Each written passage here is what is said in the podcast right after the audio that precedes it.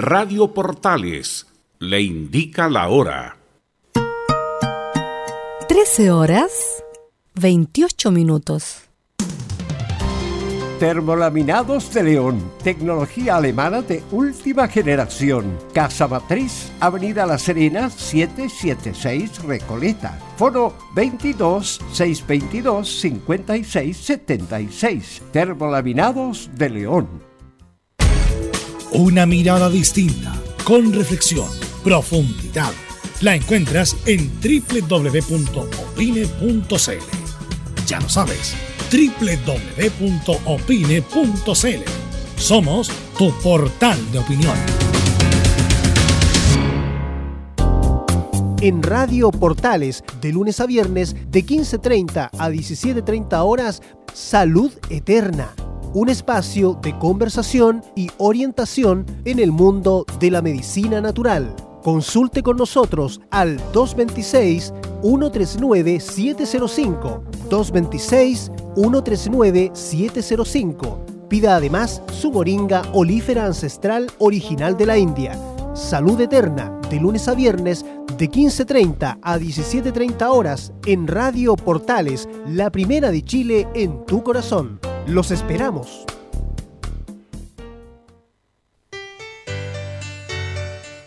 dolores articulares, dolores musculares, cuídese. ¿Sabía que de no tratar a tiempo ese simple dolor, usted será un adulto mayor con serias dificultades en su vida diaria? Para ello, tenemos la solución.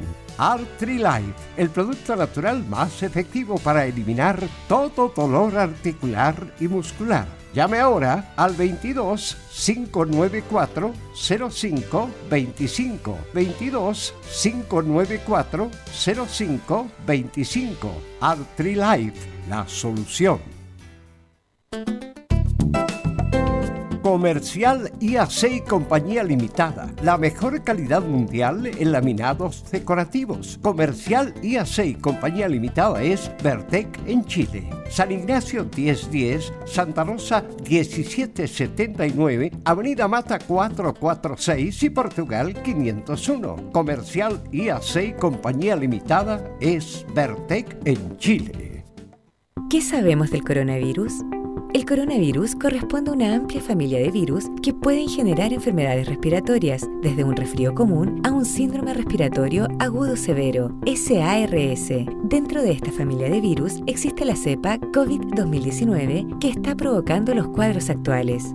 ¿Cómo se contagia el coronavirus? El virus se transmite de persona a persona cuando tiene contacto cercano con un enfermo. Por ejemplo, al vivir bajo el mismo techo, compartir la misma sala en un hospital, viajar por varias horas en un mismo medio de transporte o cuidar a un enfermo sin la debida medida de protección. Archie, somos lo que Chile escucha. Contigo en todas. Gracias a los superdividendos tu hipódromo Chile siempre te paga más. Juega en Teletrack.cl. Descarga gratis la nueva aplicación de Tu hipódromo Chile que siempre te paga más.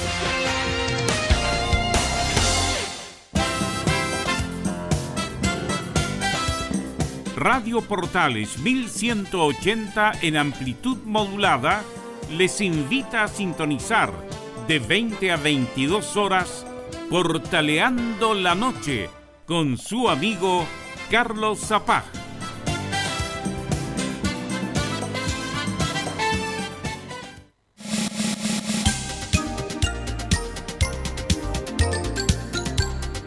Radio Portales, en tu corazón, la primera de Chile. Atención a la red deportiva de emisoras amigas de Radio Portales. Al toque de gong, sírvanse conectar.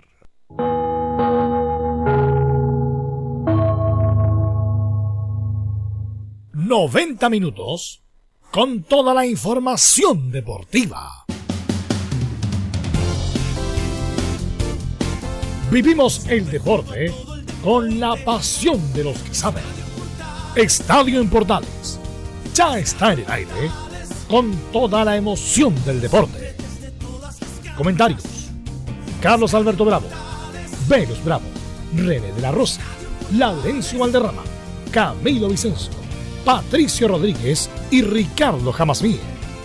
Reporteros, Enzo Muñoz, Nicolás Gatica, Rodrigo Vergara, Juan Pedro Hidalgo y Rodrigo Jara. Producción, Nicolás Gatica. Técnicos, Gabriel González Hidalgo y César Navarrete. Edición, Anselmo Rojas. Dirección, Carlos Alberto Bravo. Estadio en Portales es una presentación de Ahumada Comercial y Compañía Limitada. Expertos en termolaminados decorativos de alta presión.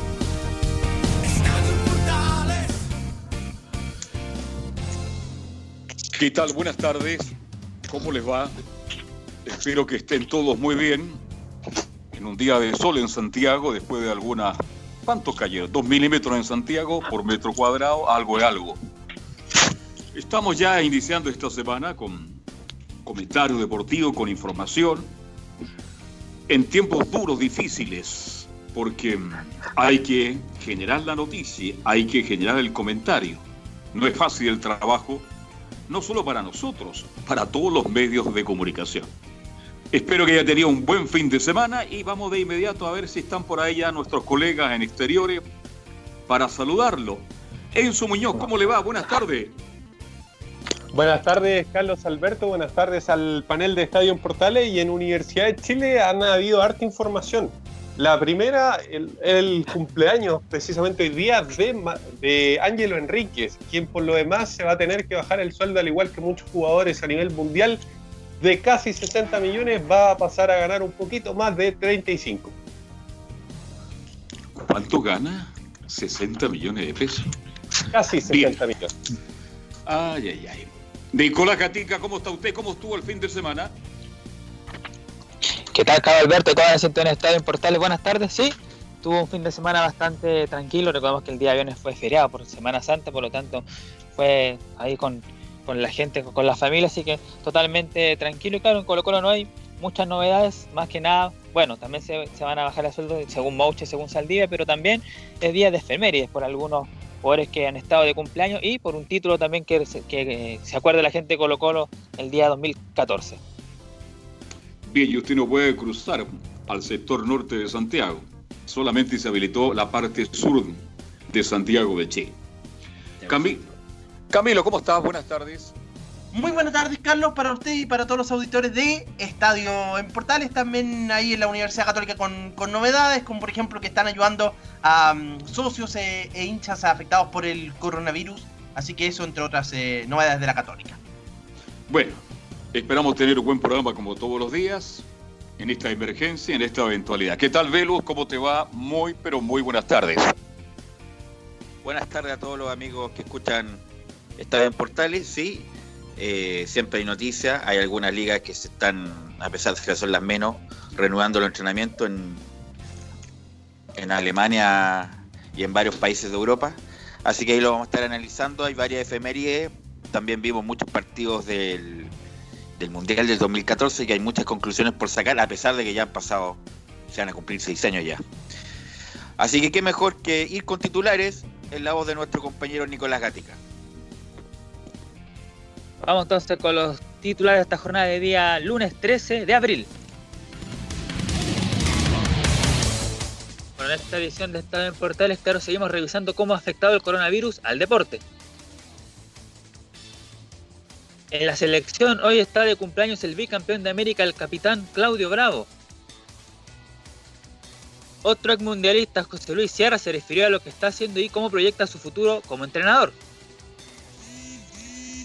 Eh, otro ex mundialista, Nico Castillo, o sea, un actual mundialista, Nico Castillo, ha reconocido que estuvo en real riesgo la trombosis que sufrió en una de sus piernas. Y el técnico del elenco nacional, Reinaldo Rueda, miren, aseguró que ve a Jambo Seyur, sí, lo ve como central izquierdo en la selección chilena. En Colo Colo Mouchis al día se refirieron al esfuerzo que está haciendo el plantel para aceptar la rebaja de sueldo que propone el club. En la U también, aparte de lo que mencionaba Enzo, bueno, relación a Walter Montillo, denuncian al hospital donde murió su padre por coronavirus. Esto y más en la presente edición de Estadio en Portales. Parece que necesita un día más de feriado, Nicolás Gatica. Eh, sí, se desinfló Gatica. Nicolás Gatica, eh, cuénteme mm, lo del cumpleaños de Bravo, muy importante porque lo vamos a dar una bajada justamente por lo importante que ha sido Bravo en la historia del fútbol chileno. Y ayer recordando el partido de, bueno, el, Mundial en general, 2014, qué importante fue Bravo. Mira la tontera que estoy diciendo, pero uno cuando va revisitando imágenes y episodios, valora aún más lo que hicieron estos jugadores. Cuénteme cuánto cumple trayectoria, títulos de Claudio Bravo. Bueno, el portero nacional Claudio Andrés Bravo Muñoz, que es su nombre completo, nacimiento en Buin, Chile, pero en realidad la localidad de Viluco, que queda cerca allá a la zona de Santiago de Chile, justamente eh, nació Claudio Bravo el 13 de abril de 1983, tiene 37 años y bueno, claro, ahora tiene, mira, aquí salía un dato, no sé si será, pero interesante, dice que tiene nacionalidad chilena y española, obtenía ya justamente la madre patria, así que tiene doble nacionalidad ahí Claudio Bravo en Chile y también en el en, acá, allá en España. Bueno, Claudio Bravo empezó, como ya sabemos muchos, el año 2003. En Colo Colo, de hecho, su debut fue en un partido muy especial, en un partido de Copa Libertadores, si no me equivoco, frente a Boca Juniors. Se lesionó el portero en ese entonces titular, Eduardo Lobos, y tuvo su opción ahí Claudio Bravo. Bueno, el equipo de Colo Colo perdió ese partido, pero eh, dejó buenas impresiones ahí Claudio Bravo, y de ahí empezó justamente su carrera donde estuvo hasta el año 2006 en Colo Colo Luego estuvo bastante tiempo en la Real Sociedad Española del 2006, en el clausura, la segunda parte del año, hasta la temporada 2013-2014. Luego pasó al Barcelona, desde la temporada 2014-15 hasta el año 2016, y cerró su carrera, bueno, digamos que cerró su carrera, pero está ahora en, Inglaterra, pero podría ser porque dice que podría partir a Estados Unidos, el 2016-17 hasta el 2019-2020, donde, claro, está todavía en la actualidad. Y la selección chilena jugó en el año 2013 en la sub-20 y en el año 2004 en la sub-23. Y la selección adulta tuvo su estreno en el año 2004. Fue en un recordado partido por clasificatoria frente a Colombia, donde empata Chile 1 a 1 y Claudio Bravo también dejó una muy buena impresión y de ahí prácticamente no se movió más. El portero de la selección nacional, 123 partidos ha jugado el portero chileno. Y en cuanto a los títulos, aquí está para cerrar el dato interesante el equipo de Colo Colo, bueno, ganó dos, dos campeonatos, la Real Sociedad ganó uno de segunda división, en el Barcelona dos ligas, dos Copas del Rey, una Supercopa, tuvo cinco títulos ahí, en el Manchester City obtuvo dos ligas, una Copa FA, tres Copas de la Liga, después dos Supercopas, lleva ocho títulos, y la Selección Nacional de Fútbol ya sabemos, dos campeonatos, la Copa América del 2015 y la Copa América Centenario del 2016. ¿Por qué le pedí esto a Nicolás Gatica y que cuente el palmarés de Claudio Bravo, porque la carrera de Claudio Bravo ha sido extraordinaria. Nada que decir. Siempre se le compara con Roberto Rojas y es injusto. Siempre las comparaciones son injustas, porque Roberto Rojas no tuvo la preparación que tuvo Bravo. Cuando estaba Claudio Bravo habían 800.000 preparadores de arquero ya en el, mercado. Eh, y tuvo una formación distinta para el arquero moderno. Hay que recordar que la famosa regla de, que el arquero no podía jugar con las manos cuando un defensor o un jugador se, le, se la entregaba. Empezó el 93 y Roberto Rojas se retiró el 89 por las razones que ya sabemos. Por lo tanto, toda esa época generación de arquero era como autodidacta. Prácticamente no había preparación de arquero. Y yo, yo creo que, no obstante que Claudio Bravo es el arquero más completo de la historia del fútbol chileno, pero es injusto porque los arqueros del pasado no tuvieron esas herramientas porque vivieron otra época. Estoy de acuerdo contigo. Este, nadie puede dudar de la, del físico, del deportista que fue Roberto Antonio Roja, pero Bravo ha logrado muchas cosas y comparto contigo. El fin de semana vimos a Chile de nuevo y nos emocionamos como si fuera el mismo día y, vimos el partido con la misma emoción. De verdad que esta generación dorada fue extraordinaria. ¿Cuándo tendremos de nuevo una generación como esta? Dios quiera que muy pronto. Y en cuanto a Bravo, Claro, uno valora cuando ve los partidos ya más tranquilos, con más atención, lo importante que fue. Fíjate que yo recuerdo un partido de Bravo cuando ya se, nos dimos cuenta que era un arquero terrible. Tú tienes buena memoria. Contra la U, penal contra Cantelo, Arco Norte. ¿Qué año fue? fue el 2006. Ahí cuando ganó Colo Colo, el... fue el 2006, ¿cierto, Nicolás Gatica? Sí, el primer título. Sí, el año 2006 justamente se recordaba penal a Mayer Candelo, también le había atajado uno a Hugo Droguet y quiero hacer eh, dos salvedades. Me, me, me, me, corrige muy bien acá Lorenzo Valderrama, me dice que claro, el debut de Bravo fue en la Copa Libertadores 2003, pero no ante Boca, fue ante Independiente de Medellín con apenas 19 años y otro dato, Claudio Bravo es el segundo portero con más partidos no consecutivos sin recibir goles, tuvo 80, detrás de Jan Oblak que tuvo 99. Claro, parece que mm, se rompió el récord con Venezuela. Justamente viendo tanto partido uno tiene tiempo ahora. Eh, ese partido en el Monumental con la lluvia para las eliminatorias del 2010, eh, justamente faltaban dos minutos para que rompiera el récord y le hace el gol Giancarlo Maldonado, un jugador que jugó acá en O'Higgins de Rancagua. Pero siguiendo con el análisis de Bravo Camilo, eh, que fue importante ayer, qué, qué tapada se mandó con Brasil.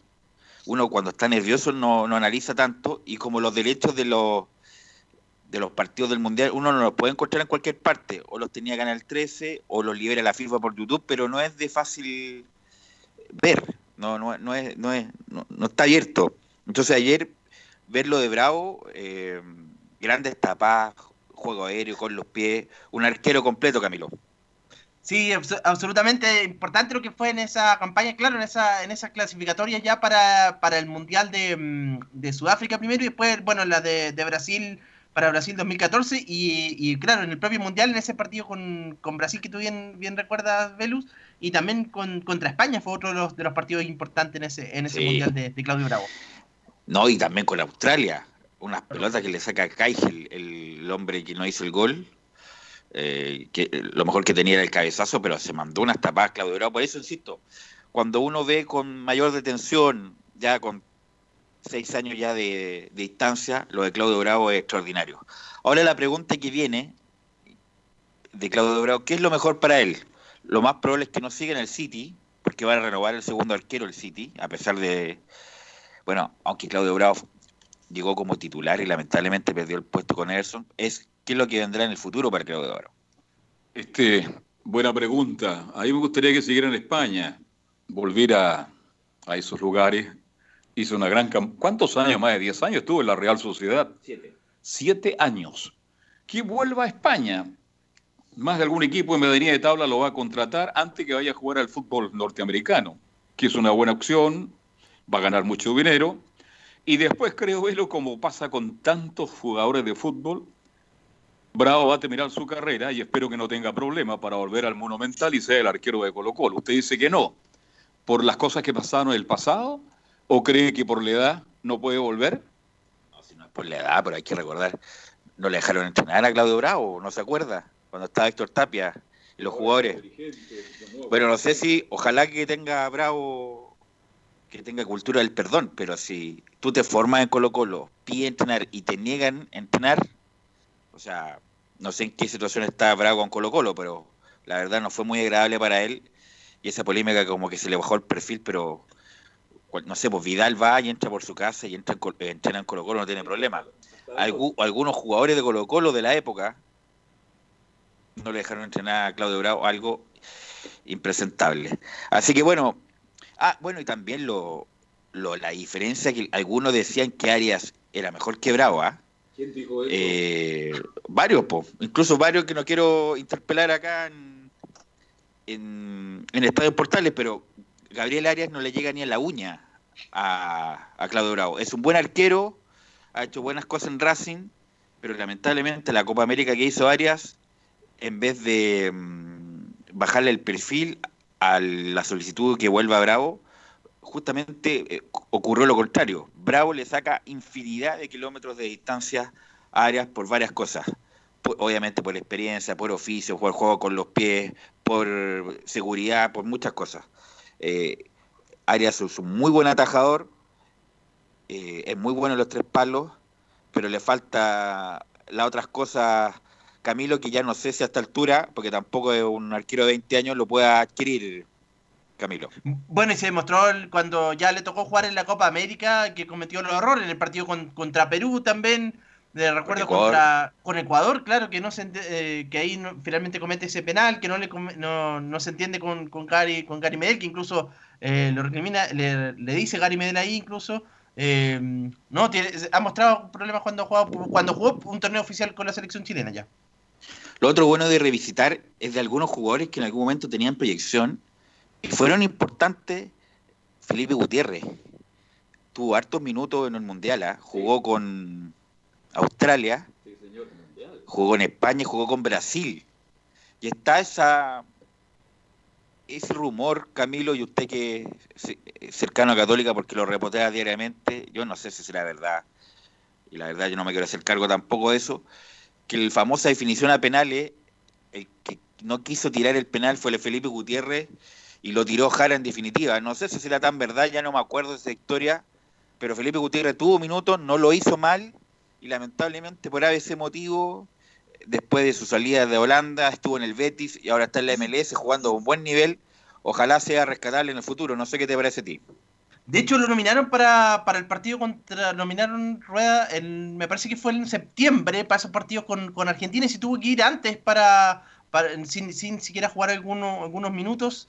Eh, yo lo veo difícil por ahora en realidad que, que lo nominen, pero bueno, siempre va a estar por, por ahí esa, esa opción. Creo que el momento estuvo cuando, cuando fue el Mundial ahí ya de Brasil. Sí, pues yo, uno se recuerda de nombres que, como que no lo tienen en el radar y Felipe Gutiérrez en esa época un jugador de proyección. Sí, este, ahora técnicamente Felipe Gutiérrez es muy bueno. Técnicamente extraordinario. Por ahí lo saca San Paoli, sale Vidal. Enojado Vidal, golpeando todo lo que estaban en su camino. Claro. Y resulta que ¿por qué ingresa Gutiérrez? Porque tenía que tranquilizar el juego en el medio campo, tener mucho más el balón el equipo de Chile. Y por eso San Paoli hace ingresar a Felipe Gutiérrez. Pero la crítica, este, y la he escuchado siempre y la voy a seguir escuchando, jugador talentoso, jugador brillante técnicamente, es de pecho frío. Y tal vez por eso le pasó la cuenta muchas veces a Felipe Gutiérrez, que cumpliendo funciones muy interesantes, pero el chinelo, el común de, la gente que ve el fútbol, quería en Gutiérrez algo que no puede tener Velus. Correr, luchar y meter, porque él lo que tiene es lo otro, la técnica depurada, eh, eh, la panorámica para meter un pelotazo. Entonces, hay partidos en que Felipe Gutiérrez también aportó, y más que mal jugó un mundial. Bueno, y mm, para terminar este análisis de, de la de la reedición o, o, más bien de la revisita de estos partidos del Mundial 2014. Bueno, que la gente se olvida, uno sigue en Twitter cuando da los partidos y se sorprendía de Eugenio Mena. Oye, Eugenio Mena jugó todo el Mundial. Nosotros lo vengo diciendo hace mucho tiempo. Eugenio Mena fue titular y jugó a gran nivel el Mundial de, de Brasil. Titular y sigue vigente. Eh, titular en Argentina.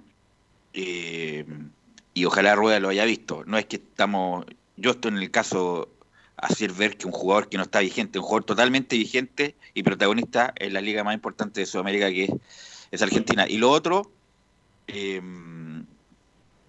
de, de Pinilla, todavía, a pesar de que ha pasado tanto tiempo y se habló tanto del palo de Pinilla, estuvimos que a 3 centímetros de haber hecho algo histórico, incluso más histórico que ganar una Copa América, de eliminar a Brasil en su propio mundial, en su cancha, eh, hubiera sido espectacular. Ah, lo, lo, que me quería referir a lo de Jara. No le pegó mal Jara, pero un central siempre tiene que salir a definir el penal y le pegó borde interno, abrió un poquito más el pie, pegar el palo y, Chile queda eliminado. Así que bueno, todavía duele, ¿eh?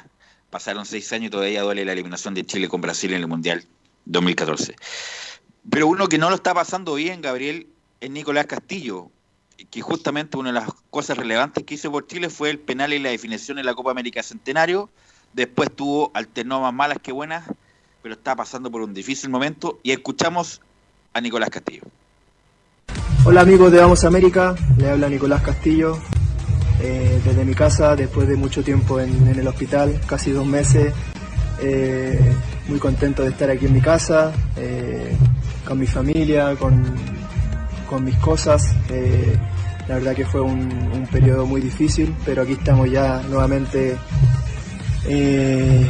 dándole para adelante como siempre, eh, haciendo lo que, lo que más puedo.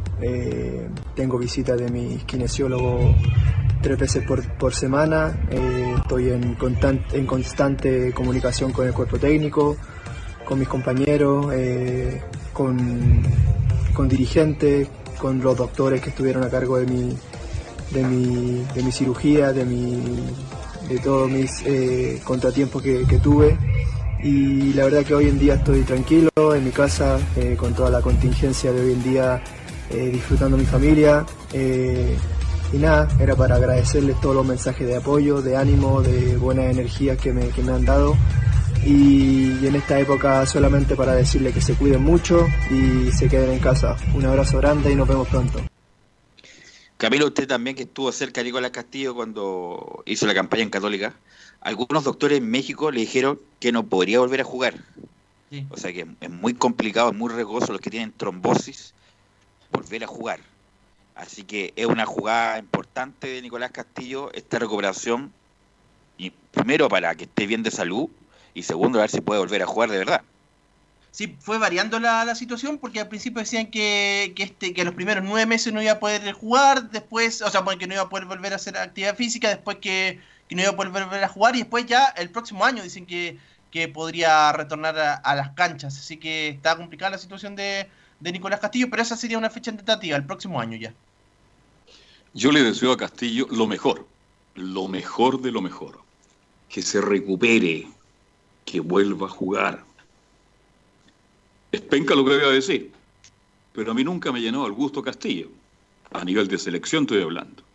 Creo que es un correcto jugador, pero está muy lejos.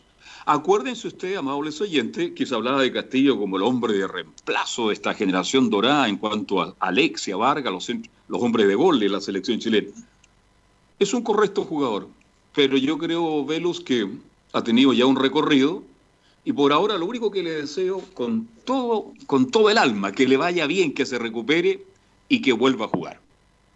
Sí, ojalá, está muy complicado. Por eso, algunos leyendo prensa mexicana, como decía Camilo, al inicio le dijeron ni siquiera volver a jugar en el corto plazo, sino que no podría volver a jugar nunca, porque era muy peligroso los que vuelven de una trombosis. Bueno, se ha discutido mucho en los programas deportivos, en la, en la encuesta, a través de las redes sociales. Por ejemplo, Marcelo Vega, que es muy patudo, muy simpático, decía que él era el mejor 10 de, todo, de todos los tiempos. Eh, eso es una broma para la gente que no esté escuchando.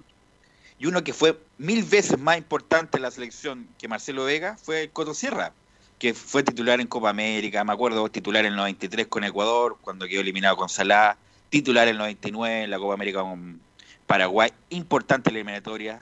Se, te, se, terminó de imponer por sobre Style en el Mundial del 98, hizo goles importantes y está sin club. Y vamos a escuchar al Coto Sierra, gran jugador que también en los momentos importantes apareció y nos comenta que se iba a ir a Europa justamente a conocer varios trabajos de, entrenadores que están en, la, en el viejo continente, pero no puede ir justamente por el coronavirus.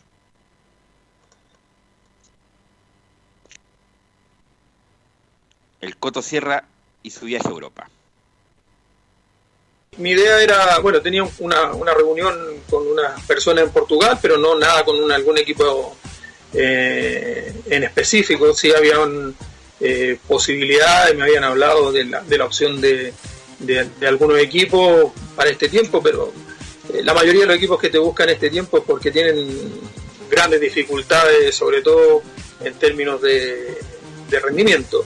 Y, mi idea y los contactos que estaba haciendo era, era ir a ver eh, y conocer cómo trabajan eh, equipos tanto de España, iba a ir a Italia y mi, y mi idea también era poder ir a, a, a Inglaterra. Eh, pero bueno, esa era mi idea. Al final eh, la realidad me superó y, y tengo que, que esperar y postergar esos planes. Vamos a seguir escuchando al Coto Sierra y nos comenta que ojalá pueda dirigir desde la mitad del año.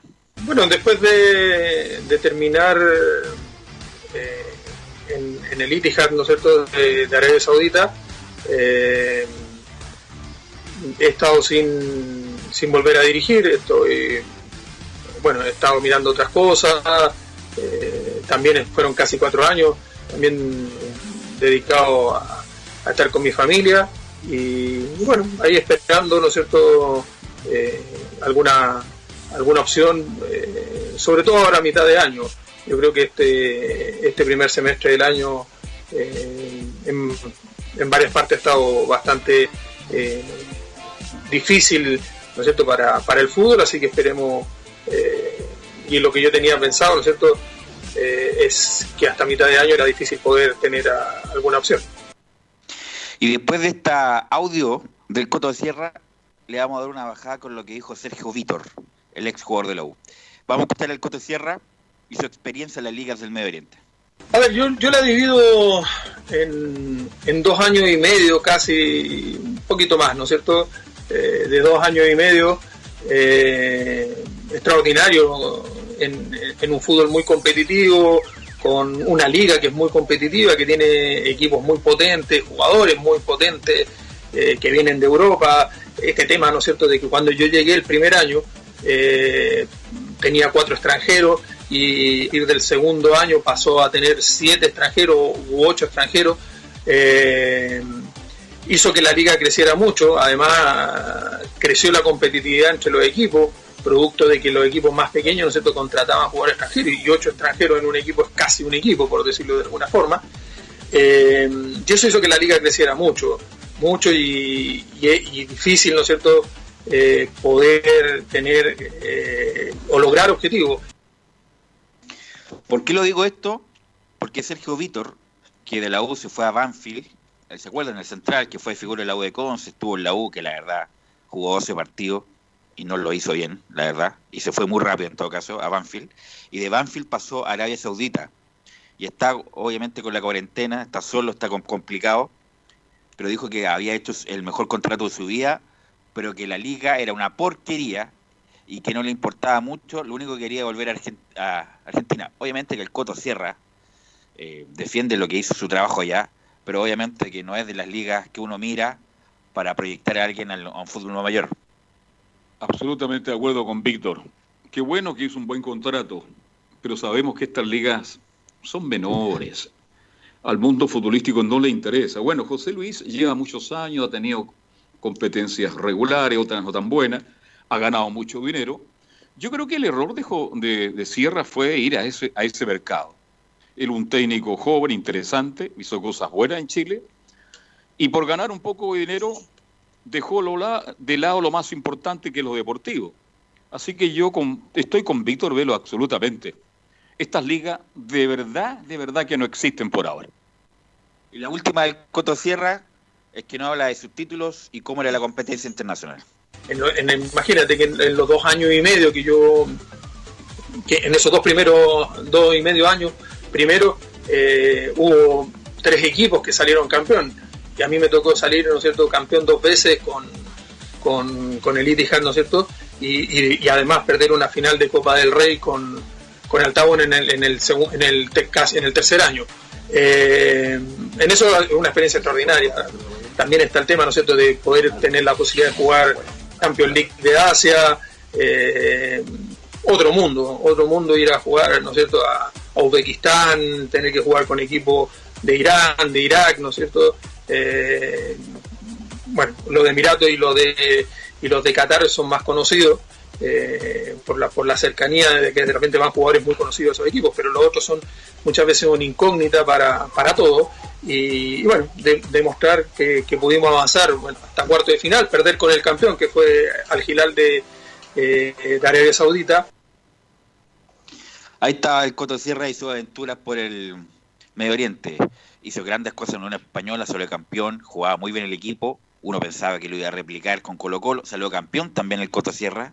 Pero hay que recordar, como le decía a la gente del Coto Sierra, el Coto Siesta, de cómo jugaba y además no logró romper el mal rendimiento a nivel internacional que tuvo Colo Colo hasta que Héctor Tapia, agarrándose el arco y, llevando el bus al arco, clasificó a cuartos de final hace, un, hace no mucho tiempo.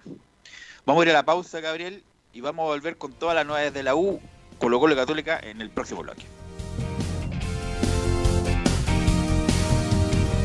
Radio Portales le indica la hora.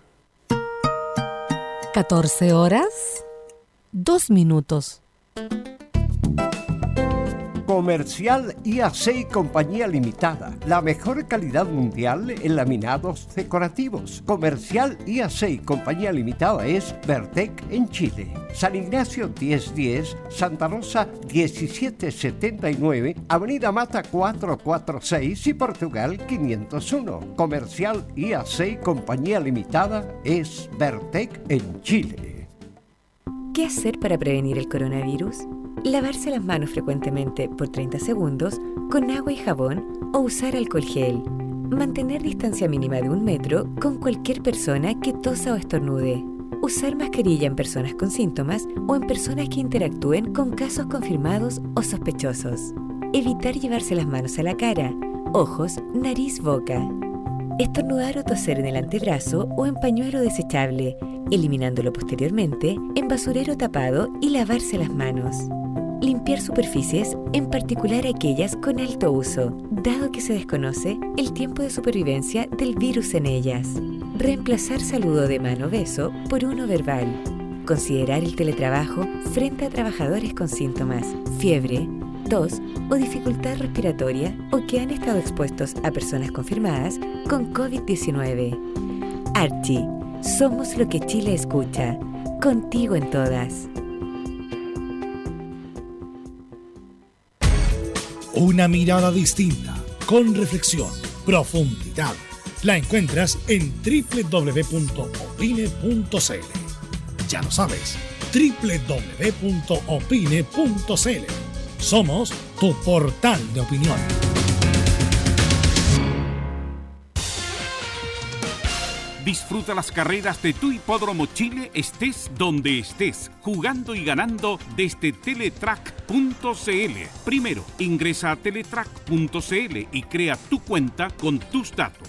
Debes ser mayor de 18 años. Segundo, abona dinero desde tu tarjeta de crédito o cuenta bancaria a través del sistema WebPay. Tercero, juega de forma rápida, simple, segura y sin costos de mantención. Solo debes indicar el hipódromo, luego la carrera, el monto a jugar, la apuesta y el caballo. Finalmente, debes confirmar tu apuesta. Cuarto, si quieres retirar dinero, debes ingresar a Retiros. Luego debes ingresar tu RUT y el monto que deseas retirar. Finalmente, confirmar tus datos bancarios para que posteriormente se genere una transferencia directamente a tu cuenta. Ahora ya estás listo para jugar las carreras de tu hipódromo Chile desde teletrack.cl. Y recuerda que, gracias a los superdividendos, tu hipódromo Chile siempre te paga más.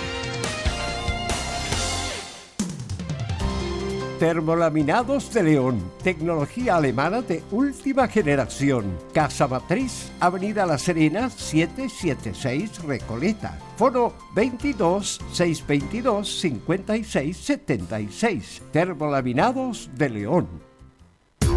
¿Quieres tener lo mejor y sin pagar de más? Las mejores series de televisión, los mejores eventos deportivos, equipo transportable, películas y series 24/7. Transforma tu TV a Smart TV. Llama al 973-718989. Twitter arroba Visita www.radiosport.cl, el sitio web de la Deportiva de Chile. Programas, noticias, entrevistas y reportajes, podcast, radio online y mucho más. Todo lo que pasa en todos los deportes lo encuentras en www.radiosport.cl. La Deportiva de Chile en Internet. Es muy importante, es urgente, es vital que entre todos detengamos el coronavirus. Y todos podemos ayudar a través de una sencilla acción. Quédate en casa por tu salud, la de los niños y la de los adultos mayores. Sigamos los protocolos que entrega la autoridad de salud y evitemos contagiarnos o contagiar a nuestros seres queridos o a otras personas. Quédate en casa porque es la mejor manera de ponerle fin a este virus. Nosotros te seguiremos informando y acompañando, pero te invitamos de todo corazón que por favor lo hagas. Es muy fácil. Quédate en casa. Quédate en casa. Quédate en casa. Quédate en casa. Quédate en casa. Quédate en casa. Recuerda, al coronavirus lo derrotamos entre todos. Seamos responsables. Es un mensaje de Radio Portales, la primera de Chile. Radio Portales en tu corazón. La primera de Chile. 14 horas con 7 minutos y estamos conectados con Enzo Muñoz para que nos comente la novedad de la U, don Enzo. Sí, y vamos a partir con el tema que, que precisamente mencionó Nicolás Jatica en, los titulares que tiene que ver con la muerte del padre de, Walter Montillo, porque la funeraria eh, no tenía claro cuál era la, causa de defunción de, la muerte del padre de, de Walter Montillo, eh, por lo cual la casa funeraria junto con el municipio de Bransen aseguran que del centro de salud no advirtieron que había sospecha. En ningún momento nos avisaron del riesgo. ¿Por qué esta, entre comillas, polémica? Porque precisamente los empleados de la funeraria retiraron a los fallecidos con guantes y barbijos número 95, el tapaboca número 95, porque era una muerte normal. En el certificado de defunción le pusieron causa final infarto agudo al miocardio. Esto tiene que ver completamente con la, con la probabilidad de, de contagiar incluí, incluido incluso a los empleados de, la funeraria. Por eso es que se da toda esta polémica que tiene que ver con que involucra indirectamente al, al padre de, del jugador que, que, lamentablemente falleciera por COVID-19 y que el hospital no informara a, a tiempo a la funeraria cuál era la causa de muerte, entonces no hubo los resguardos necesarios que tiene que haber para estos casos, Velus. Sí, bueno, en Argentina es bien, eh, diría yo, su generis lo que pasa con la manejo, el, manejo este, de esta pandemia. Eh, bueno, lo hablamos con Leo Fernel el otro día y no somos quien para criticar la política argentina de cómo lo manejan, pero siempre lo hacen mañosamente. Eh, así que bueno, lamentable lo de Montillo y era muy joven el papá de Montillo. 60 años. 60 años. Y Montillo tiene 35, lo tuvo a los 25. Así que muy joven el padre, lamentable, ojalá se esclarezca cuáles fueron las causales y, y en definitiva por qué falleció el papá de Walter Montillo. Sí, no, la, la, causa, entre comillas, está clara. El problema fue del, del, hospital que no informó a la funeraria, lo cual provoca que haya riesgo de que los funcionarios de la funeraria contagien el coronavirus. Sí, es el, es el problema y la polémica. Y otra noticia también, información de Universidad de Chile, tiene que ver con la, con la baja de sueldo, porque finalmente se, se dio a conocer la fórmula que tiene Universidad de Chile para bajarle los sueldos a sus jugadores.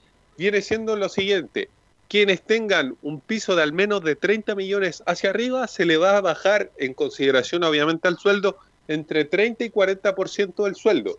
¿Quién es el jugador más afectado de la planilla? Precisamente un hombre que hoy día está de cumpleaños, cumple 26 años, estamos hablando de Ángelo Enríquez, que de un sueldo de 58 millones 905 mil pesos, sí, yo pensaba, yo tenía entendido que ganaba menos, que ganaba 45 millones de pesos mensuales. Usted me dice que gana 58.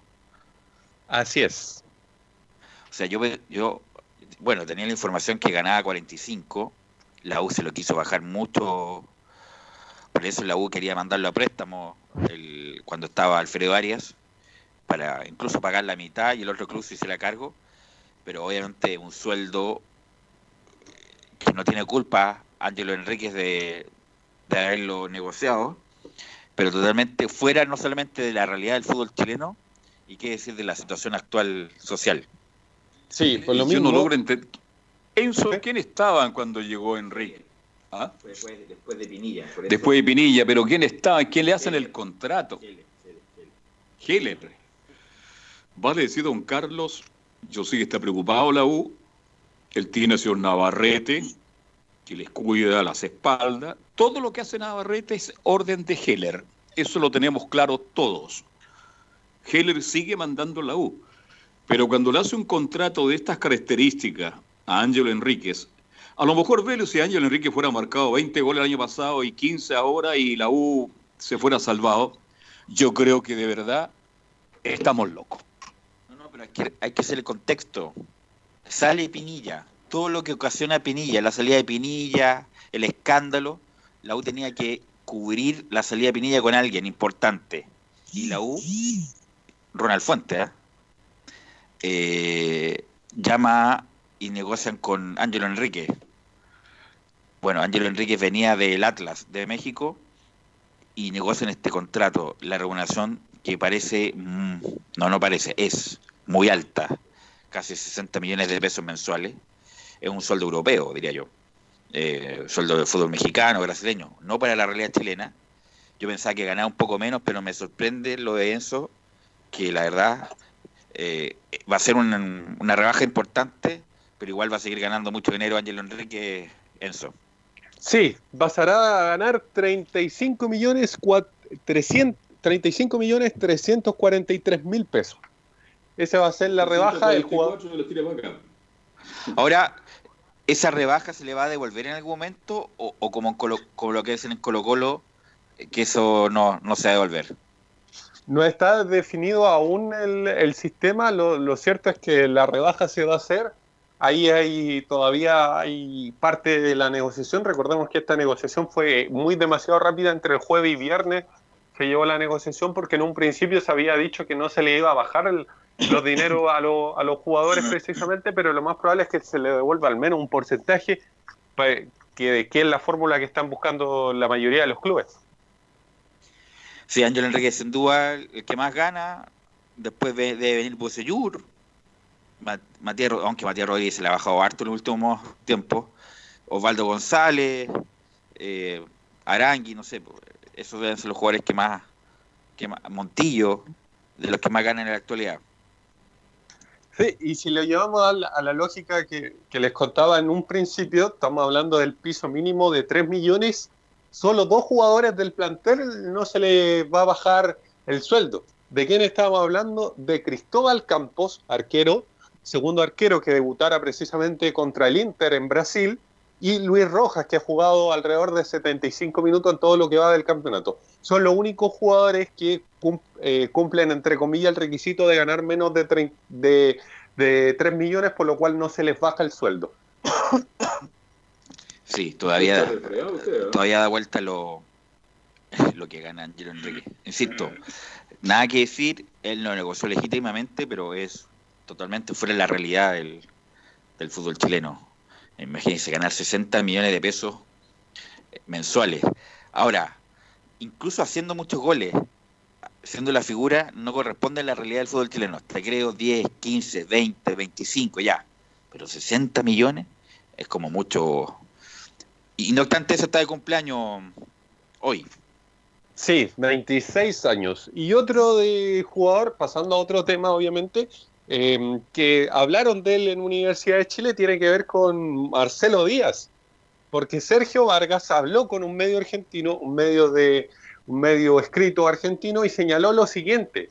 Cuando hablamos con él, nos advirtió que quiere terminar su contrato en Racing. Junio del 2021 termina el contrato y luego sí emprender el camino de regreso a la U. Este año no va a volver a nuestro club, es imposible.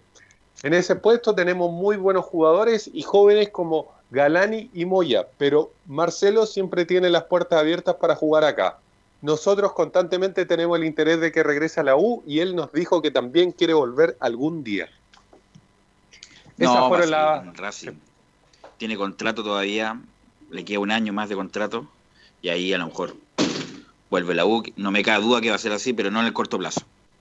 Sí, Sí, que sabía- va a volver, va a volver, va a volver Enzo y va a terminar su carrera, si es lo que quiere. Y bueno, tendrá que cumplir con Racing, se enamoró de Racing, imagínese un hombre que quedó en la historia de Racing con ese gol que marcó por un título en No, independiente. a Independe- por Independ- eh, exacto, contra- a Independiente, jugando por Racing, obvio. Con dos No jugadores título. más, Pero era un que clásico. más epicidad. Claro, es como un título porque es como, a ver, en el pasado San, el Estadio de la Católica estaba en Independencia y Santa Laura sigue donde está, ¿no? Había una rivalidad entre Unión Española y Católica, imagínense en Argentina, en el barrio de Avellaneda. Yo estaba en esos estadios, yo me paraba en uno y miraba al otro. Entonces, yo creo que Marcelo Díaz por fútbol, y cuando vimos los partidos de Chile este fin de semana, cada día sostengo que Marcelo Díaz ha sido el mejor jugador de la selección chilena. Yo pongo a Arangui sobre Marcelo Díaz. No obstante que Marcelo Díaz fue muy importante, pero lo que metió, lo que corrió y lo que jugó Arangui, para mí fue lejos el mejor jugador chileno del Mundial. Pero ese es otro tema, Enzo. Sí, eh, así que al menos lo, es que lo hincha de la, hay que decir por qué venía esta, esta consulta, le hacen desde el medio argentino, precisamente por una publicación de que hace precisamente el Chelo Díaz en su, en su Instagram, donde da las gracias a Racing y entonces se interpretó de como que el jugador, entre comillas, se estaba despidiendo de, del club argentino para volver a nuestro país y lo más probable era volver a Universidad de Chile, es casi un hecho de que va a volver a Universidad de Chile cuando retorne nuevamente a nuestro país, por eso se, eh, se empezó a especular derechamente con la posible llegada de Marcelo Díaz a la U. Ok, ¿algo más de la U? Sí, lo último y muy cortito tiene que ver con Pablo Aranguis porque el jugador no descartaría jugar en algún momento de su carrera en Universidad de Chile. ¿Y qué pasó? Twitter reaccionó completamente y usted sabe cómo son los archivos de internet. Encontraron una imagen de Pablo Aranguis vistiendo la camiseta de Colo Colo en el sector Arica, lo cual generó mucha molestia a muchos hinchas. Sí, sí, también lo leí el fin de semana. Y es mejor que diga esto que diga, no, yo nunca voy a jugar en Colo Colo, como algunos, como pasó con el, el 9 Colo Colo, ¿cómo se llama Nicolás Gatica? El, el tanque, ¿cómo le dicen? Javier Parragués. Javier Parragués, y la gente lo da gracias a Dios, que dijo eso, que no, no jugar nunca en la U, Parragués. Es distinto, lo de Parragués es un jugador correcto, luchador, pero discreto técnicamente, con lo que puede hacer Pablo Arangui en el sentido de es profesional, no se formó en la U, se, va, me imagino yo, se va a explicar completamente como lo ha hecho. Pero bueno, esto es fútbol y hemos visto tanta cosa últimamente. Así que eso con Universidad de Chile, que tenía esa pequeña polémica en Twitter bastante, porque muchos hinchas reaccionaron y criticaron el, las palabras de Pablo Arangui, otros lo defendieron, como tú bien lo señalabas, por el tema de que un jugador correcto para hablar eh, no descartó absolutamente nada porque uno sabe cómo son las vueltas de la vida y es más, ayer se cumplieron 50 años de la llegada del Leonel Sánchez Colo Colo, que es un gran ídolo para los lo hinchas de la U, pero que sin embargo igual pasó por el, el archirrival, que, como es en este caso Colo Colo, del cual episodio que nunca se ha querido recordar o memorar. Bueno, dice la época que Leonel bueno, está en su última etapa como jugador, la U no lo quiso renovar, apareció Colo Colo. Bueno, tú debes saber más de, de esa época. Tal cual. Este, los años pasaron y en la U no le querían, no le quisieron renovar, no le renovaron contrato a Leonel Sánchez. ¿Usted cree que Leonel fue con mucho agrado? Era un profesional.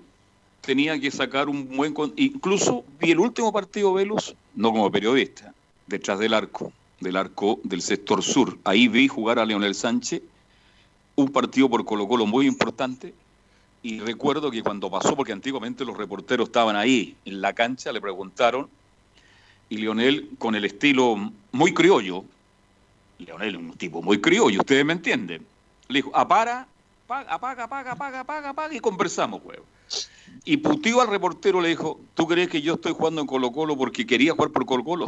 Tengo que seguir trabajando y este es mi último contrato pero yo siempre fui de la U y no me renovaban contrato en la U de Chile. Fue en el sector sur del Estadio Nacional. Anécdota, y han pasado 50 años en Somoños. Ahora, Leonel, si jugara en esta época, no podría haber hecho eso. No. Pierde la idolatría inmediatamente. Ahora, Leonel, lo que se le dice, se puede ir a cualquier otro club, incluso hasta la Católica. Pero no Colo Colo y terminó su carrera Leonel en Colo Colo. Eh, Enzo, muchas gracias por el reporte. ¿eh? Nos encontramos mañana. Bueno. Buenas tardes. Y vamos con Nicolás Gatica. Bueno, ahí dio muy bien la, la pasada justamente Enzo Muñoz, claro, eh, algo de, de, Leonel Sánchez fue campeón con Colo Colo en el año 1970, debutó en la caída 1-0 ante el UC y alcanzó a disputar 31 encuentros con dos tantos, sí. uno a Palestino y otro a Audax. Y decíamos que era el día de Palmarés en Colo Colo, estuvo, está de cumpleaños Claudio Bravo, 37 años, pero también el Hueso, Ivo Basay, está de cumpleaños, cumple 56 años el ex delantero de Colo Colo, nació el 13 de abril de 1956 y como palmarés, bueno, tiene varios títulos con, con Colo Colo, también tiene títulos con otros equipos, ¿ah? ¿eh? Por ejemplo, tiene, aquí lo tenemos, tiene títulos, eh, claro, en, en México, ¿eh? en el Necaxa también tiene la recopa de la CONCACAF con Ídolo, el año 94. figura en el Necaxa. Claro, Colo Colo tiene los títulos, bueno, del 96, 97, 98, fue capitán del equipo Albo entre el 96 y 97 y como entrenador tiene dos, tres títulos. Uno de la primera vez con Santiago Morning del año 2005, la Copa Chile que obtuvo con Palestino en 2018 y el torneo Esperanzas de Tulón del año 2008 que ganó también el equipo Ivo Basay como técnico en su palmarés del ex delantero Albo. Gran jugador, formado en Magallanes, que tuvo una época muy buena en Everton de Viña del Mar, y ahí se va al Stade de Reims de Francia. Eh, lo pidió Carlos Bianchi cuando era entrenador de, de allá. Después va al Necaxa, figura, va a Boca Juniors, pedido por Menotti, juega solamente cuatro partidos y marca dos goles. Él se quería quedar en, en Boca, pero Boca no tenía plata suficiente en esa época para, para retenerlo o para alargarle el préstamo. Y ahí vuelve a Necaxa, vuelve a Colo Colo y termina su carrera, no me acuerdo si en Colo Colo o en Rolado, pero bueno, fue un gran jugador y como entrenador tuvo un buen inicio con Santiago Morning, en, en O'Higgins, pero lamentablemente en su desafío mayor en Colo Colo no le fue bien. Y Basay tiene un récord el Morning. ¿Sabe cuántos partidos no ganó? Creo que son 18 o 19. Miren cómo lo esperaron. Porque lo querías mucho en el Chaquito, después de lo bueno que ha hecho. 18, 19 partidos sin ganar. Me lo contó Lucho Vargas, gran amigo mío, dirigente de Santiago Morning. Son cosas, de, pero como jugador ve lo extraordinario. Yo lo vi jugar en Magallanes, con las medias caídas, el guaso, el, el hueso guasay. Jugador extraordinario, de mucha personalidad, con muchos enemigos en el fútbol, un tipo frontal que discutía las cosas cara a cara, no mandaba recados con nadie. Y bien lo dices tú, no se quedó en Boca porque en ese tiempo Boca no tenía los recursos, pero hizo una campaña extraordinaria y le faltó tal vez un poquito más de publicidad en nuestro país como la han tenido otros.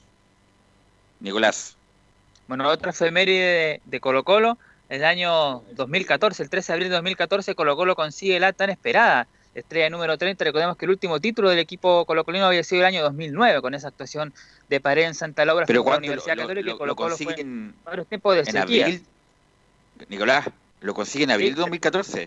13 de abril de 2014, Colo Colo obtiene la número 30, ¿sí? ganándole a Santiago Wander por 1 a 0 ese día con gol de Felipe Flores. ¿A quién lo diría? Felipe Flores marcó ese gol, donde retornó en ese campeonato, recordemos, campeonato, en abril. Esteban Paredes.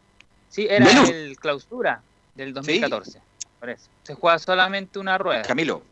Claro, porque era exactamente, eh, bueno, ahí lo contó Nicolás, claro, era una sola rueda, clausura, y le sacó, creo que fueron ocho puntos de ventaja a la Católica que estaba Ah, hasta ahí.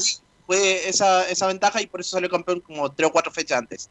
Sí, bueno, está en abril es como el a, que- a mediados del, de la temporada, Nicolás.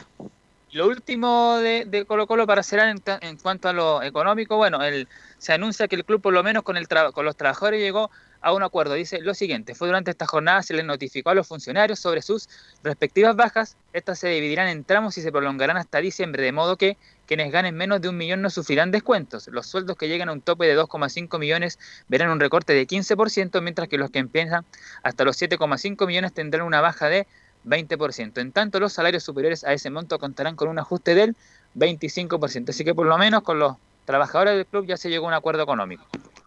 No sé, el problema es con los jugadores y con los Sí. grandes eh, con los grandes sueldos y si se va a devolver ese recorte en algún momento y en qué modalidad.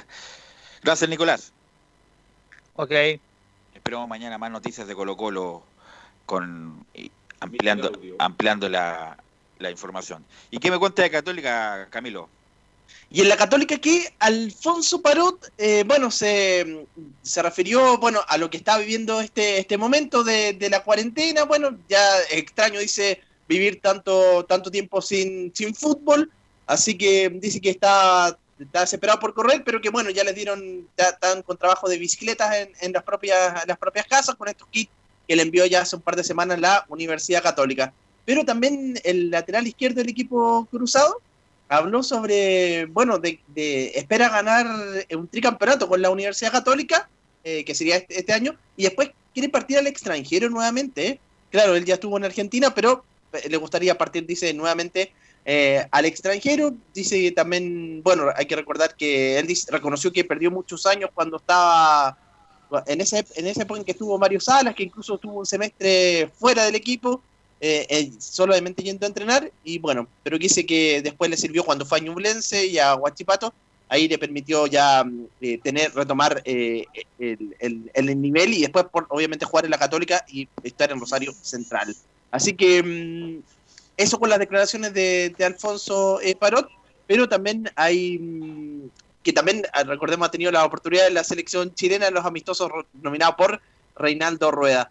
Referente también a la Universidad Católica, eh, bueno, han enviado kits, eh, bueno, ayuda para los eh, las personas que están hinchas y socios que están afectados por el coronavirus, así que está ayudando también la Universidad Católica a ellos. Así que eso con, con el equipo cruzado momentáneamente que sigue trabajando. Ok, mañana vamos a tener más, más información. Eh, ¿Algo más? Porque vamos a cuadrar la pausa. Ok. Sí, vamos a la pausa, Gabriel. Ok, Camilo, gracias. Mañana nos encontramos con mayor información. Mañana vamos a tener a René de la Rosa para que nos comente esto de las reglas que empiezan en junio. Vamos a la pausa y volvemos con el bloque la hípica.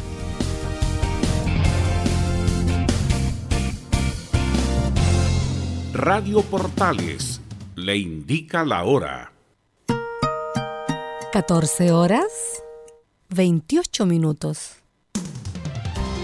Termolaminados de León, tecnología alemana de última generación. Casa Matriz, Avenida La Serena, 776 Recoleta. Foro 22 622 56 76. Termolaminados de León. ¿Quieres tener lo mejor y sin pagar de más? Las mejores series de televisión, los mejores eventos deportivos, equipo transportable, películas y series 24/7. Transforma tu TV a Smart TV. Llama al 973-718989. Twitter arroba panchón. Comercial IAC Compañía Limitada. La mejor calidad mundial en laminados decorativos. Comercial IAC Compañía Limitada es Vertec en Chile. San Ignacio 1010, Santa Rosa 1779, Avenida Mata 446 y Portugal 501. Comercial IAC Compañía Limitada es Vertec en Chile.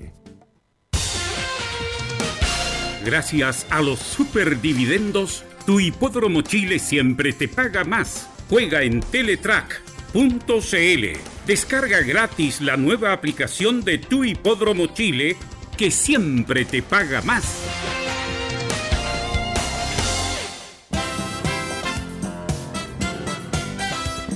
Radio Portales 1180 en amplitud modulada les invita a sintonizar de 20 a 22 horas Portaleando la Noche con su amigo Carlos Zapag.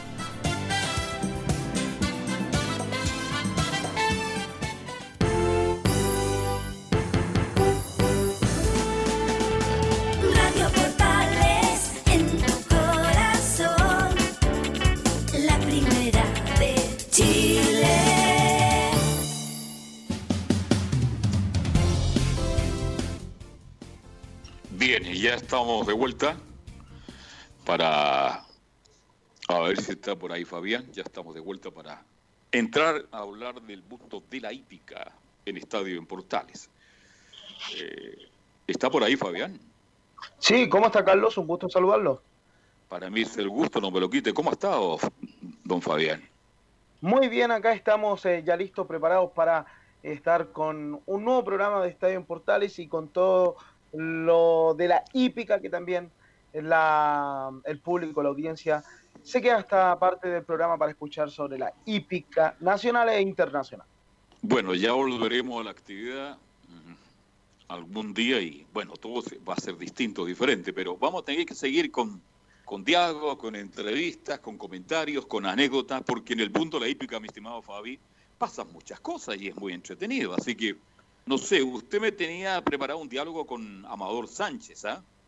Sí, eh, con Amador eh, Sánchez, quien eh, comentó también sobre su, su buen día domingo en Goldstream, también eh, con la dupla que tuvo con Héctor Isaac Berríos, que lo tuvimos el día de ayer, y también dando declaraciones de que finalmente los profesionales es lo que eligen la hípica y es lo que defienden a muerte. A continuación, escuchamos a Amador Sánchez, que nos indica primero sobre el día de domingo, quien tuvo un domingo notable.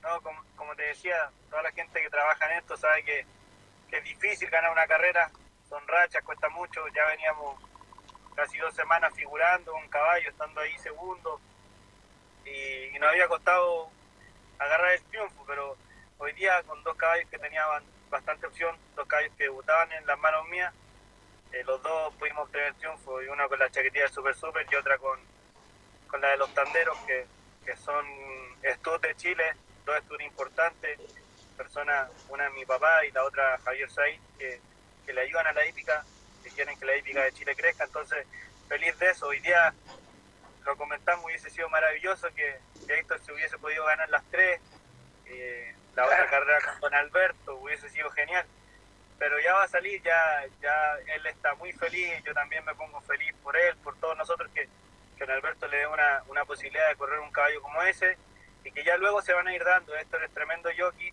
tremenda persona y, y ya con esta oportunidad él va a poder demostrar que aquí en Estados Unidos él es uno de los grandes igual. Hablando muy bien de, de Héctor Isaac Berríos, eso quiere decir que se ha armado un buen grupo. Bueno, son dos personas eh, las que están a cargo, Héctor, también Amador, pero detrás de Amador hay una serie de personas que trabajan con él que también estuvieron en el mundo de la hípica acá en Chile y lo han acompañado en esta aventura, Carlos, porque él trabaja a la par con uno de los cuidadores del gran entrenador chileno Alfredo Bagú, hoy por hoy en Estados Unidos.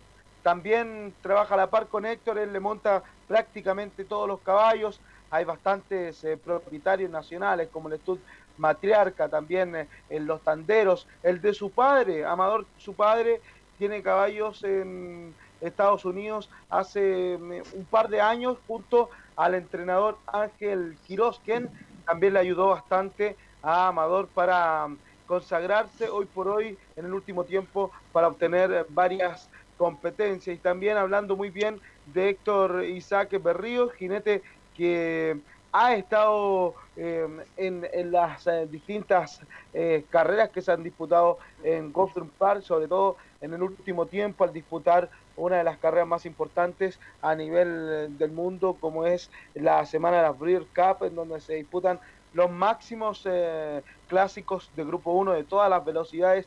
Y ahí estuvo eh, Héctor Isaac Berríos con Beautiful Kitten, además de Amador Sánchez. Es por eso que Amador Sánchez se siente agradecido de tener a Héctor Isaac Berríos en el corral. Lo escuchamos a continuación a Amador Sánchez agradecido de tener a Héctor en el corral. Nada, Mario, tú, bueno, conoces como, como a mi hermano, siempre le ha gustado trabajar y yo, tú bien sabes, yo le trato de seguir los pasos a él. Mi hermano siempre le ha gustado trabajar con un jockey en particular, tratando de ocuparlo de, de cabecilla y con él manejar la, la, mayoría de sus caballos, los caballos importantes, etcétera. Eh, hoy en día Rodrigo lo hace con Jaime allá y hoy en día a mí me toca hacerlo con Héctor y nosotros sabemos que los dos son extraordinarios jockeys y tenerlo al lado de uno para nosotros en cuanto a nuestro trabajo es, es un, un, punto a favor muy grande. La verdad que yo me siento tranquilo cuando está Héctor arriba. Él, él sabe, yo, yo a él no le doy ningún tipo de instrucciones. Eh, yo sé que abriéndose las puertas tengo a Héctor ahí y él las manos de él está Dios, así que feliz de que, de que él esté montando y sé que lo va a hacer de buena forma. Tengo la confianza en él y en todas las carreras confío plenamente en lo que él haga. Yo siento tranquilo, me, estoy en la tribuna, pero estoy tranquilo porque sé que él... Ahí estaba... Bien, ah, ¿Sí? Hay confianza, hay confianza por el profesionalismo, por la calidad. Le voy a hacer una pregunta, a raíz de lo que estaba escuchando con, much, eh, con muchísima atención, Fabi, este, un caballo, ¿cuántas carreras puede ganar el año? ¿Usted recuerda algún caballo que haya ganado muchas carreras en Chile, por ejemplo? ¿Tiene Bueno. algún nombre al respecto? Porque hay caballos que no ganan nunca. Yo tengo un amigo mío que trabajaba en la radio y se compró un caballo. Eh, nunca gana nada. Y después allá Bueno. cómo venderlo. Careguante a veces gana nomás, pues. Careguante. También no gana muy seguido. A ver, a ver, ¿usted por qué se ríe? Porque por, por Careguante, cuando gana poco. No, gana poco, Careguante. No ha ganado mucho en su campaña, pero usted me hacía la pregunta, ¿cuánto puede llegar a ganar un caballo en el año? Bueno, es bien relativo, según cómo viva el momento el caballo, porque hay ejemplares que eh, se adaptan mejor a distintas superficies. Destacar que, por ejemplo, si viene la temporada de invierno, comienzan lo que es eh, las canchas a ablan- a ablandarse o a ponerse más pesadas en el caso del pasto, y por ahí hay caballos que no se adaptan tan bien y es como su parte más baja de la temporada. Pero hay otros ejemplares, como por ejemplo, que se adaptan muy bien al campo de juego, en este caso eh, con bastante champa, una pista bien pesada, en donde tienen que abrirse, y se adaptan bien y comienzan a escalar en una temporada que es bien corta, pero que aprovechan al máximo los eh, preparadores. E incluso años atrás eh, había un preparador que se destacaba bastante cuando eran las pistas normales, como era Alonso Carreño. Y es más, tenía un caballo que se llamaba Ricky Martin y que en, Ricky Martin, ¿no? Sí. Ya. y que en corto periodo, Carlos, él comenzó de un índice muy bajo, eh, ejemplo quiere decir que estaba corriendo con los caballos más inferiores y llegó a correr eh, clásicos con los mejores eh, caballos, entre comillas, de, de el podríamos decir que se vivía en aquel momento. Es por eso que es bien relativo, pero mm, por ahí un caballo no sobrepasa los 15 triunfos al año, como que por ahí está la media. 12 a 20 triunfos eh, es lo máximo que podríamos eh, ver, pero también eh, destacar que hay caballos clásicos y los clásicos no se corren todo, o sea, hay caballos que no pueden correr todos los clásicos todas las semanas por un, un- una especie de de calendario que hay. Los clásicos están puestos para dichas fechas y ahí los preparadores se van acomodando a, dicho estilo. Pero también los caballos handicap tienen esta facultad de correr todas las semanas e incluso hay caballos que han corrido todas las semanas y es más, tengo por ahí el nombre de Diana Cazadora, la preparaba el señor Genaro Covarrubias que ganó en el Valparaíso Sporting, ganó en el eh, Club Hípico de Santiago y también ganó en el Hipódromo Chile solamente en una semana. Y la yegua que más ha ganado es Anaola con 50 triunfos eh, dentro de los que destaca el Club Hípico y el Valparaíso. eh, 50 triunfos tuvo esta yegua en 10 años. Ahora cuando uno escucha a Sánchez, dice yo me siento en la tribuna tranquilamente, a lo mejor con un vaso de coñac, vaya a saber uno una bebida, un jugo, porque sabe que el jinete sabe lo que hace. ¿Cuánto influye el jinete, el jockey en este caso, para que un caballo le saque mayor provecho? Usted que es especialista, ¿influye demasiado el jinete, el jockey, como usted quiera llamarle, mi estimado Fabián? Sí, es- eh, influye bastante. Hay preparadores por ahí que tienen bastantes jinetes dentro de sus corrales. También va a depender de la capacidad que tenga cada uno de los preparadores en cuanto a cuántos caballos ellos tienen. Pero de por sí, eh, la mayoría de los preparadores que les va bastante bien tienen un jinete de cabecilla, como lo dice Amador, que en el caso de su hermano, el hermano de él también es preparador acá en Chile, que es Rodrigo Sánchez. Y Amador, que tie- es más joven incluso que Rodrigo, tiene 27 Amador, años ya. tiene 27 años, Amador. Él está en Estados Unidos y él en Estados Unidos trabaja con Héctor Isaac Berríos y acá en Chile su hermano Rodrigo Sánchez tiene más jinetes, pero el jinete cabecilla del corral es Jaime Medina, es quien eh, tiene la primera opción de correr los, los, los caballos con más opción dentro del corral, pero también ahí, eh, debido a la gran cantidad que tienen algunos preparadores, tienen que tener más jinetes. Es el caso también de Rodrigo, que por ahí están otros jinetes que también le llegan a correr distintos caballos. El de Sergio Inda, que tiene hoy por hoy a un jinete cabecilla como eh, Javier Ignacio Guajardo, pero también destacar que hay jinetes que eh, son cabecillas dentro del peso. Hay jinetes que pesan 50 kilos y como hay caballos que semana tras semana están corriendo a 50 kilos, son los jinetes cabecillas de los distintos preparadores para correr caballos livianos. Ahora, otra pregunta, a raíz de lo que usted está comentando. Eh, hay preparadores que necesitan tener cierto tipo de jinetes. Hay, hay jinetes más ganadores que otros. ¿Ese jinete gana más plata? ¿Es mejor cotizado al respecto? ¿Sí o no? Sí, sí, por supuesto. Es, es como un futbolista Ya. la carrera de, de un jinete, ¿eh? porque va, a- va a depender de cuál sea su desempeño. Si usted tiene un desempeño altísimo, claro que va a estar eh, en la mirada de los grandes propietarios. Acá podrían ser los agentes o los clubes, los propietarios que después lo van a contratar para correr eh, una carrera de gran importancia como son acá el ensayo, el derby o los clásicos de grupo 1, grupo 2, en donde si usted es un jinete bien metódico en el trabajo, de estar constante la reunión tras reunión, eh, hace un tiempo le sacábamos la cuenta al jinete Jaime Medina cuando tuvo el triunfo con Cari Blanco, ganó la triple corona, dentro de todo, todos los premios no baja el sueldo mensual de los 6 millones de pesos para Oiga, me dedico, jinete. me dedico a hacer jinete a contar de mañana. Ya, mañana voy a ir. ¿Usted tiene algún amigo para que me lo presente ahí? Además, yo soy delgado. Sí, pero ojo Carlos, que uno claro desde afuera lo puede ver bastante fácil, pero lo que arriesgan los Es difícil, es un, es un decir. es un de- por No, eso sí, no, sí, preguntarle, por- Porque yo sé que los jinetes buenos van a ganar más, como todas las cosas de la vida. El que es mejor que el otro va a tener mayores posibilidades. Entonces me imagino que muchas veces llegan estos dueños de caballo y quieren tener, por ejemplo, al Fabio Roja, porque saben que Fabio Roja es un gran jinete que domina los caballos. Además tiene que haber una, una mancomunión entre el caballo y el jinete, y eso también es un trabajo que no es fácil, mi estimado Fabián. Carlos, claro, y además eh, tanto el jinete como el preparador se va ganando un nombre dentro de la actividad. Es lo mismo que lo que pasa en un futbolista. Si un futbolista comienza a desempeñarse de mejor forma, va a comenzar eh, a ser renombrado a través de los medios de comunicación.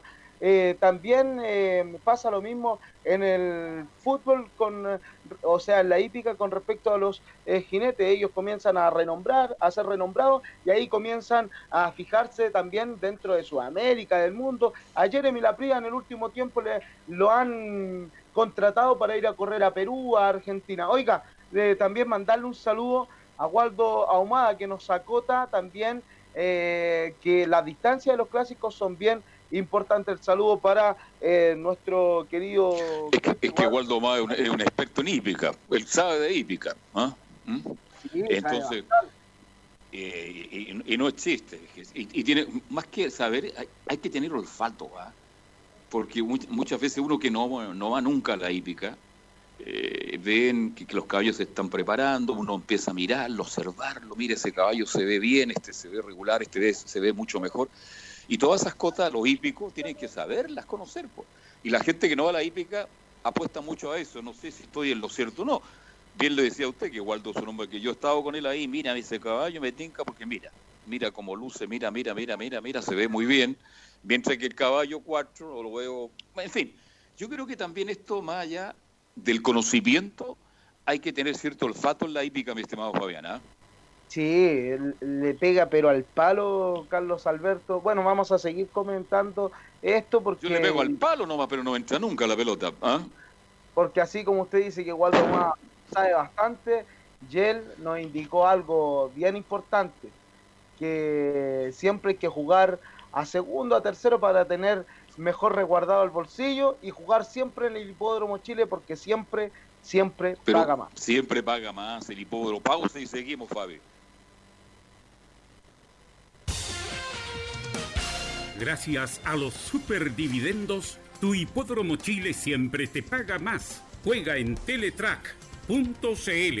Descarga gratis la nueva aplicación de tu hipódromo Chile que siempre te paga más. Hipódromo Chile, que siempre paga más. Este, estamos de vuelta entonces para continuar con Fabián Globito Rojas, que nos está comentando todo el punto de la hípica, que tiene cosas tan interesantes como la que estamos analizando en este instante, que más allá del buen preparador, del buen caballo, para que el caballo tenga éxito hay que tener un buen jockey, mi estimado Fabián. Sí, y también eh, sobre lo mismo que estábamos comentando, eh, vamos a ir presentando el siguiente audio porque además de, que ellos sean profesionales dentro de la hípica, sean jinetes o sean preparadores, esto cuando ya uno comienza a involucrarse dentro de la hípica lo va tomando de otra forma, más que un trabajo, lo va tomando una especie de parentesco con las personas que trabajan en la hípica, se van haciendo eh, familias. se van Equipo, hay equipos, ¿no? hay equipos de trabajo, claro, y además eh, en la hípica es cierto, como en todo trabajo, que existe mucha envidia, pero también a la hora de, de- de concentrarse y de jugársela por un solo motivo, siempre, pero siempre están unidos todos los gremios hípicos. Eso es destacable, porque han estado trabajando arduamente para que los caballos no sufran eh, cólicos, no sufran distintas enfermedades, calambres, que en este tiempo va a ser muy habitual. Y ahí están los cuidadores, a pie del cañón, son trabajadores anónimos dentro de, de la actividad, porque para afuera quizás el público que viene entrando son los jinetes, son los preparadores, eh, son los medios de comunicación, pero detrás de todo eso también existen las personas que están detrás del jinete, los cuidadores que son muy importantes, los que le hacen la cama. Claro, uno se pregunta cómo le va a hacer la cama a un caballo. No es una cama como la de nosotros, pero sí, pero sí hay que tenerle en óptimas condiciones su pesebrera. Y en ese sentido son de vital importancia los cuidadores. Así que, bueno, me, me permití ahí un- unas palabras. No, pero no, está bien, porque estamos hablando de cosas muy interesantes que el común de la gente no sabe. Por ejemplo, la alimentación de un caballo tiene que ser distinta, ¿no? Un estoy hablando de un caballo que está profesionalmente incorporado a la hípica. Habitualmente, ¿cómo se alimenta un caballo, por ejemplo? Bueno, un, un caballo tiene medidas. eh, esto, porque un caballo así de, de cualquier parte, eh, que sea, eh, eh, que lo tenga una familia campestre, lo va a cuidar con sus modalidades, va a tomar agua cuando él quiera. Pero acá, al ser un caballo de alta competencia, también eh, el preparador tiene que exigirle al caballo y el caballo le va a responder. Por eso que tienen sus medidas. ¿Hay nutricionista? Mire la pregunta que le... ¿Hay nutricionista? Nutricionistas de la veterinaria, claro. Porque acá hay un mundo bien importante de la veterinaria y hay muchas universidades que incluso eh, mandan, a mandan a sus profesionales a hacer la práctica. Eh, Para que no se nos quede en el tintero, Carlos, ¿qué le parece si escuchamos la última cuña que tenemos con Amador Sánchez? Porque Pero encantado. Claro, porque él nos indica que esto es lo que elegimos. Mi día, me, mi, mi día empezó más o menos a las 5 de la mañana, que ya son las un cuarto para las 11 y todavía nos quedan dos horas de camino para llegar a Ocala, a destino de dormir allá y mañana levantarnos temprano a, a seguir trabajando con caballos. Entonces, eh, Héctor lo mismo, se levantó hoy día en la mañana, fue a trotar, después a montar cuatro caballos en la jornada y, a seguir este viaje para mañana seguir trabajando y, y lo hacemos porque nos gusta, porque es lo que queremos y porque así trabajando nos damos cuenta que nos, nos está yendo bien. Exacto, vamos a trabajar, ya tenemos bueno, un proyecto en Ocala que a poco lo vamos a ir eh, acomodando, tratar de hacer algo mejor. Vamos hoy día y volvemos mañana porque tenemos que seguir con el trabajo aquí, eh, pero vamos a trabajar, vamos a ver una- unos caballos, y hay actualmente unos 25 caballos en training, que Héctor va a ir a montar 5 en particular, y yo a tratar de, de hacer mi observación de los caballos que están en training para poder hacerlo de la mejor forma. Ahí estaban las declaraciones de Amador. Imagínense, el día domingo él terminó su trabajo cerca de las 6 de la tarde, Carlos. Se Ya. fue, se fue rumbo a Ocala, que quedaba cerca de 3 horas desde el hipódromo. Estamos hablando ahí- de unos 300 kilómetros por lo menos, ¿no? Aproximadamente. De ahí ellos iban a observar los caballos, Héctor tenía que montar, luego volver a su casa, eh, dormir un poco, irse al hipódromo porque tenían que correr al otro día. Este es un mundo que, que no se acaba, la hípica, cuando está en actividad. Hoy por hoy, claro, hay muchas personas que tienen un des- pequeño descanso, pero hay familias enteras que en un año calendario no pueden celebrar incluso cumpleaños con los hijos. eh, Bueno. Aniversarios son... Todo tiene un costo, pues Fabi, todo, todo tipo de trabajo, todo tipo de actividad tiene un costo. Y bueno, si uno eligió eso es porque le gusta y porque los dividendos pueden ser buenos también. Así que eh, cuando uno se queja mucho también no vale. ¿ah? Si uno eligió esta actividad, este oficio, esta profesión, como usted quiera llamarlo, tiene que asumir del momento que lo eligió que tiene que pagar un costo. Sí, no, lógico. Era más para, para indicarle al público que también eh, la hípica es, es- es un mundo bien entretenido para que cuando vuelva, dejarlos invitados a todos eh, para que visiten el Hipódromo Chile, Club Hípico, eh, pero sobre todo el Hipódromo Chile porque siempre paga más. pues. Oiga, me dejó preocupado usted cuando me tiró una por ahí me dijo que Care Guante no era muy ganador. No gana de vez en cuando nomás. Tiene que llegar al índice más bajo. Ya. Oiga, yo pensé que era un caballo que está, tenía una gran proyección, un gran futuro, ¿ah? pero usted me No. dice que no. Ya. No. ¿Ya dio lo máximo ya? ¿Usted sabe cuando un caballo ya dio lo máximo? ¿Hasta aquí nomás? Sí, se nota de inmediato cuando un caballo entrega lo máximo y después eh, solamente tiene que mantenerse en, en una especie de hándicap para eh, ir acomodándose y quizás ganar de una vez en cuando, pero un caballo eh, se nota cuando ya toca su pibi y viene en decadencia. Bien, entonces mañana vamos a tener otro tema para seguir analizando todo lo que está ocurriendo en el mundo de la hípica. No tiene competición, pero preparadores, jinetes, caballos, todos siguen trabajando, porque esto algún día va a volver. ¿Sí te escucho? Le propongo un tema para mañana ¿Cuál? sobre deportistas o entrenadores. Quizás se nos van a quedar mucho en el tintero, pero que estén involucrados a la hípica o que hayan estado involucrados.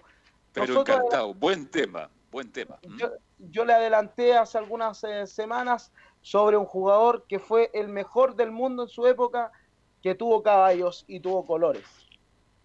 Ya. Bien, buen tema para mañana entonces, para seguir hablando de este mundo fascinante que es el mundo de la hípica. Y yo le invito a Fabi que nos reencontremos mañana a las 14.30 porque ya estamos cerrando el capítulo de hoy. ¿eh? Así es, Carlos. Muchísimas gracias todos invitados para mañana. Bien, a Gabriel González Hidalgo, muchas gracias la sala máster, ahí en Fanor Velasco 11. Y nosotros mañana, si Dios quiere, 13 horas con 30 minutos, volvemos a hacer Estadio en Portales para cerrar a esta hora de la hípica. Gracias, buenas tardes, que lo pasen bien, a cuidarse, hasta mañana.